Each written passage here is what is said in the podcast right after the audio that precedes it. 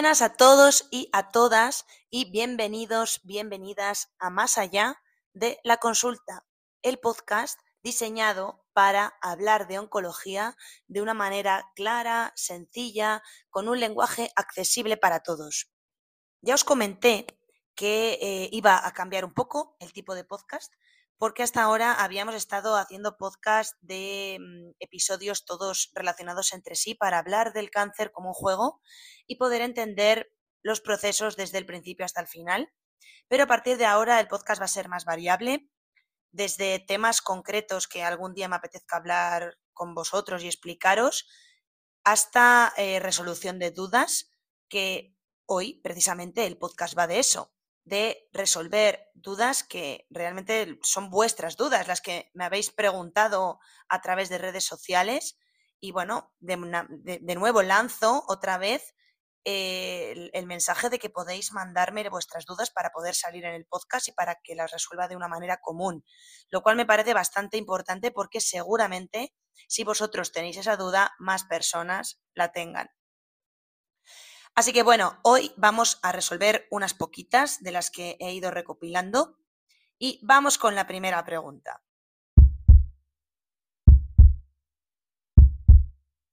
¿Hay algún indicio o síntoma para saber si el tumor ha mutado a otra tipología? Bueno, para poder explicar esta pregunta, primero de todo me gustaría deciros que el cáncer es la enfermedad más variable que existe. Y digo variable no solo a nivel interindividual, quiere decir que entre distintas personas la misma enfermedad se pueda comportar de una manera diferente, sino también a nivel intraindividual, porque a lo largo de la evolución de la enfermedad, los tratamientos, etcétera, la misma persona va a sentir de manera diferente los síntomas o va a tener distintas complicaciones, de tal manera que es todo extremadamente variable. Así que es muy difícil identificar un tumor o una enfermedad con determinados síntomas y signos. Lo que pasa es que, pues debido a los estudios, a la experiencia clínica y a la investigación, se han determinado para poder identificar estas enfermedades los signos y síntomas más frecuentes que normalmente tienen que ver con un mismo grupo de, tumores o un órgano en concreto, ¿vale? Así que, así, por ejemplo, nos podemos encontrar la presencia de sangre en heces o el estreñimiento para el cáncer de colon, la detección de un bulto en la mama para el cáncer de mama, el dolor de huesos para las metástasis óseas o la falta de aire en el cáncer de pulmón. Pero como digo, no son signos y síntomas específicos de un cáncer, sino un síntoma guía para poder ampliar los estudios. Y en el cáncer de mama es verdad que los síntomas, por lo menos al principio, suelen ser locales, ¿no? A nivel de la mama nos notamos un bulto, una inflamación, algo raro. Pero más allá de eso, la clínica va a depender del órgano o tejido que se esté viendo afectado por la enfermedad. Y, lamentablemente, las mutaciones y características internas moleculares de cada tumor no se pueden diferenciar por la sintomatología. Sí que disponemos de un listado de datos frecuentes y comunes a los tumores de mama, como bien os he dicho antes. Esto es en general para todos los tumores. Tenemos unos síntomas guía, pero la única forma de diferenciarlos molecularmente o las mutaciones que tengan es a través de la anatomía patológica, es decir, visto al microscopio. No obstante, sí que es verdad que hay bastantes veces que si un tumor iba bien durante muchos años y ya no había enfermedad detectable y de repente aparece de una forma agresiva, en concreto en el cáncer de mama puede suponer un cambio genético de esas mutaciones o de, esa, de, ese perfil molecular del tumor. Pero muchas veces también es todo lo contrario, que el mismo tumor, exactamente el mismo, se ha quedado latente durante mucho tiempo, porque precisamente para eso ponemos la quimioterapia, y vuelve a aparecer y es exactamente el mismo tumor, con las mismas mutaciones y las mismas características, pero cursa esta vez de una forma diferente, que puede ser, por ejemplo, pues más agresiva.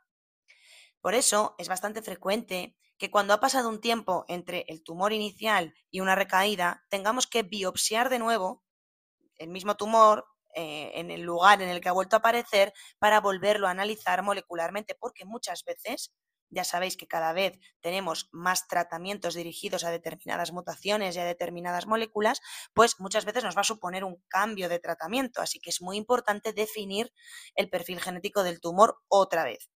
¿Vale? Pero realmente es todo a nivel de anatomía patológica. No podemos saber a través de síntomas si ese tumor ha cambiado. Como veis, una alta complejidad para una enfermedad tan importante como es el cáncer. Pero bueno, menos mal que la investigación está cada vez más avanzada y vamos dando respuestas a muchas incógnitas científicas que se nos están presentando a lo largo de los años.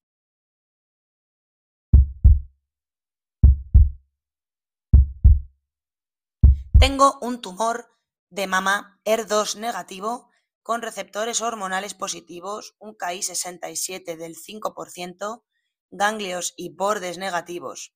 He sido tratada con radioterapia y tamoxifeno. Y ahora en el seguimiento no me hacen ni TAC, ni gammagrafías, ni PET. ¿Es normal? ¿No nos hacen pocas pruebas? Bueno, es importante que sepáis que los médicos nos ceñimos a las recomendaciones de las guías clínicas, tanto para los tratamientos como para el seguimiento de los pacientes oncológicos. Y esto es así porque después de muchas reuniones de expertos se llegan a conclusiones para definir el manejo de la enfermedad. Con los estudios sobre la mesa y con toda la investigación que se ha realizado sobre ese tumor en concreto. Hacer más pruebas no es sinónimo de más protección. Muchas veces es todo lo contrario. De hecho, hacer tags que no están indicados supone exponer el cuerpo a una radiación brutal e innecesaria, con lo que eso conlleva, que pueden ser, pues, otros tumores y otras enfermedades a largo plazo. Además, el hacer muchas pruebas puede llevar a encontrarnos imágenes o datos que realmente son irrelevantes, pero en el contexto de haber padecido un cáncer, pues tenemos que investigar más a, a, fondo y, por ejemplo, un nódulo que luego resulta ser un bulto de grasa, ha habido que biopsiarlo, hacer otras pruebas, también una infección, por ejemplo, se puede ver en un PET y realmente luego eso nos puede parecer un tumor cuando no lo es. Entonces, para evitar hacer más biopsias, más intervenciones y aportar sobre todo una carga psicológica con todo lo que supone esto de tener que esperar a resultados que luego son benignos y demás, pues se ha establecido una normativa de cuándo realmente hay que hacer estas pruebas.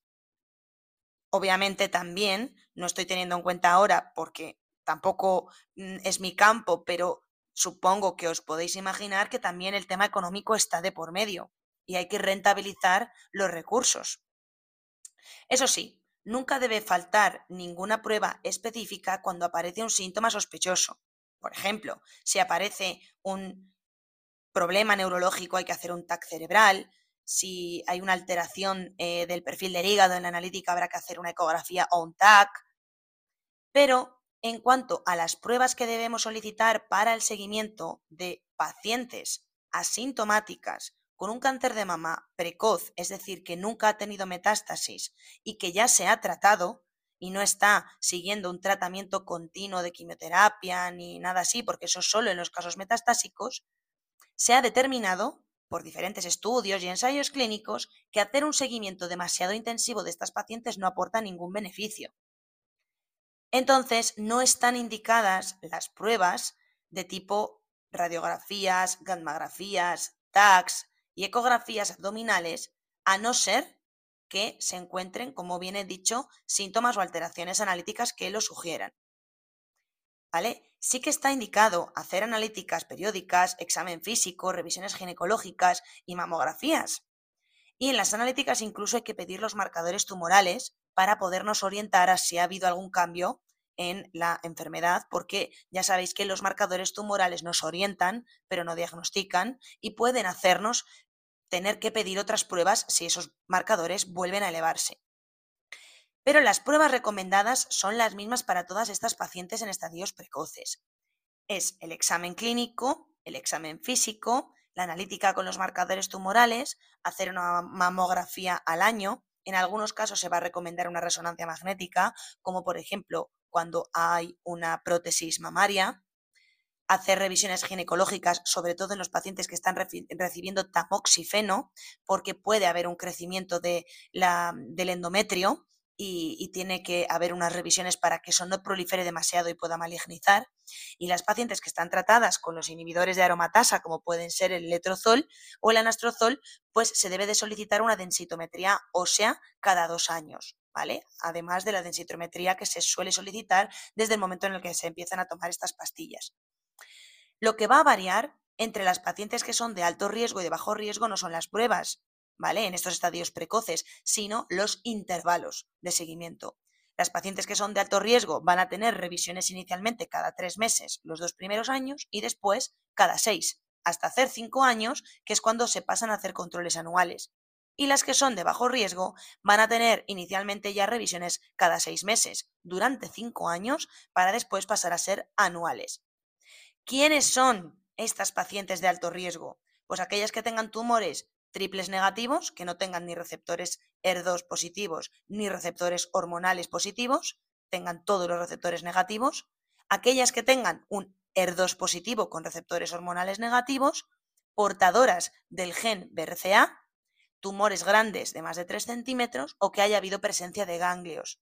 ¿Vale? Como veis, en la paciente en cuestión que me ha hecho esta pregunta, no hay ninguna de estas de, estas, em, de estos puntos.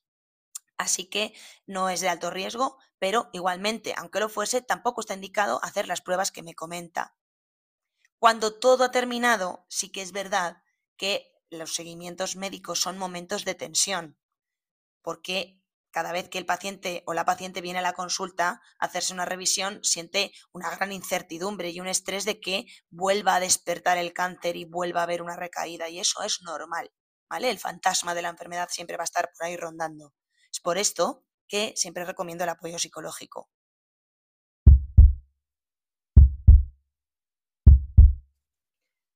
¿Por qué se induce la menopausia en una paciente con cáncer de mama cuando realmente la propia menopausia se establece como un factor de riesgo del cáncer de mama? ¿No debería de ser entonces la menopausia protectora? La verdad es que esta pregunta es muy interesante, así a priori puede tener hasta cierta lógica, pero voy a intentar responderla con la mayor claridad posible para que veáis que esto no es así. El cáncer de mama se considera un cáncer que ya sabéis que es hormonodependiente, lo que quiere decir que la exposición excesiva a las hormonas femeninas, los estrógenos, es precisamente un factor de riesgo, sobre todo cuando aparecen otros factores de riesgo añadidos como pueden ser los genéticos. Uno de los datos que siempre preguntamos en la historia clínica de la paciente es la edad de la primera regla, la menarquia, y la edad a la que se te retira la regla, la menopausia. Y esta pregunta es precisamente para saber cuánto tiempo ha tenido esa persona una actividad reproductiva que suponga una actividad hormonal. Lo que ocurre en las mujeres menopáusicas es que la cantidad de tiempo que han estado expuestas a los estrógenos es mayor. Quiero decir, si una persona que tiene 30 años tiene un cáncer de mama, tiene que haber otros factores añadidos, por supuesto, pero la exposición a los estrógenos ha sido más corta, porque su primera regla habrá sido pues a los 12, 13, 14 años, ¿no? Pero cuando nosotros cogemos un cáncer o detectamos un cáncer, cuando la paciente tiene ya 50 años o 40 y tantos años, ha habido un tiempo de exposición a las hormonas mayor y entonces ya empezamos a pensar que sí que ha habido una influencia hormonal suficiente como para poder desarrollar un cáncer. No porque caigan en ese momento los niveles de estrógenos en la menopausia, va a haber un factor protector, sino que ha habido un tiempo de exposición a los estrógenos mayor solo por el hecho de tener la edad a la que se produce la menopausia. A los 50 años, las células han sufrido más tiempo la exposición a las hormonas femeninas que cuando la persona es más joven. De tal manera que, en resumen, cuanto antes se produce la primera regla y más tarde se produce la menopausia, mayor es el riesgo que con el tiempo y con los años pueda aparecer un cáncer que tenga actividad hormonal. Es decir, que tenga que ver con los estrógenos. Normalmente el cáncer de mama siempre tiene cierto grado de actividad hormonal, pero algunos tumores son más hormonodependientes que otros y la exposición a los estrógenos es un factor de riesgo. La inducción de la menopausia con los tratamientos oncológicos es precisamente cortar por lo sano la función de las hormonas en las células de la mama o en sus posibles metástasis si es que ya se han diagnosticado metástasis en ese momento. Cuando se produce ya con el tratamiento la menopausia, se deja de tener una forma de alimentar al tumor. Si yo a una chica de 30 años le induzco una menopausia porque tiene un cáncer de mama, estoy dejando las células de la mama o de las metástasis sin exposición a los estrógenos. ¿Vale? O sea que la menopausia se induce sí o sí con el tratamiento porque hay que quitar la actividad de estrógenos. Pero la menopausia natural no es ningún factor protector porque ya ha habido muchos años detrás de exposición a estas hormonas femeninas. Por eso los síntomas que se producen durante la menopausia natural son muy parecidos a los, que, a los síntomas provocados por la hormonoterapia. Sofocos, sudores, problemas vaginales, afectación de la vulva y del tracto urinario, Espero que haya podido responder a vuestra pregunta, porque quizás me he enrollado un poco, pero creo que puede quedar claro así.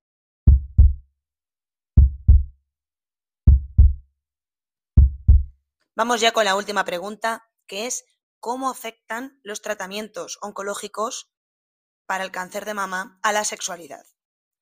Bueno, podríamos hablar largo y tendido de este tema, porque además es un tema que está muy de moda.